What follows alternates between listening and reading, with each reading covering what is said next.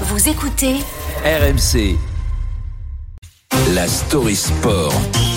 avec Alex Biggerstaff. Salut Alex. Salut. Un cocorico ce matin en, en NBA. C'était dans la nuit de, de, mardi à mercredi. Le pivot franco-camerounais de Philadelphie, Joël Embiid, 29 ans, potentiel international, futur international euh, français. Eh bien, c'est lui qui a été désigné meilleur joueur de la saison régulière en NBA. And it's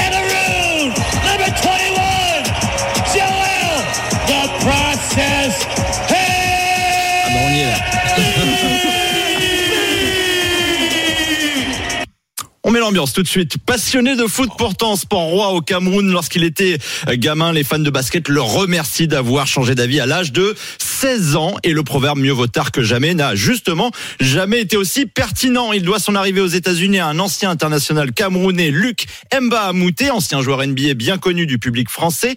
Embiid débarque donc au lycée en Floride, puis il découvre l'université au fin fond du Kansas. Et pour lui, les soucis de santé commencent. Il souffre du dos, mais se blesse aussi au pied droit. Et il est opéré deux fois après avoir été drafté en 2014 et rate donc ses deux premières saisons en NBA. Mais le mental est là, il devient vite incontournable. D'une part, car il est l'un des meilleurs pivots de la ligue, mais aussi grâce à une personnalité excentrique. Il a un vrai capital sympathie auprès des fans. Meilleur marqueur de la NBA depuis deux ans. Il ne lui manquait plus que la consécration individuelle ultime. Ce titre de meilleur joueur de la saison qui lui a échappé deux fois ces deux dernières années.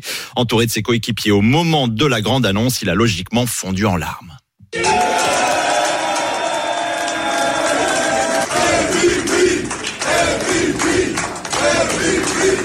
Et il est devenu le deuxième joueur africain de l'histoire à obtenir cette distinction après la légende du Nigeria, Hakim Olajuwon, en 1994. Et depuis euh, l'été euh, 2022, donc on l'a dit, il est non seulement camerounais, mais il détient aussi les nationalités françaises et américaines. Il est très courtisé. Le sélectionneur des Bleus, Vincent Collet, n'a pas caché son intention d'intégrer le pivot en équipe de France. Ma position, quand il va l'être complètement sélectionnable à la fois euh, pour des raisons de papier, mais aussi des raisons d'état physique, euh, je ne vois pas pourquoi je ne le sélectionnerai pas.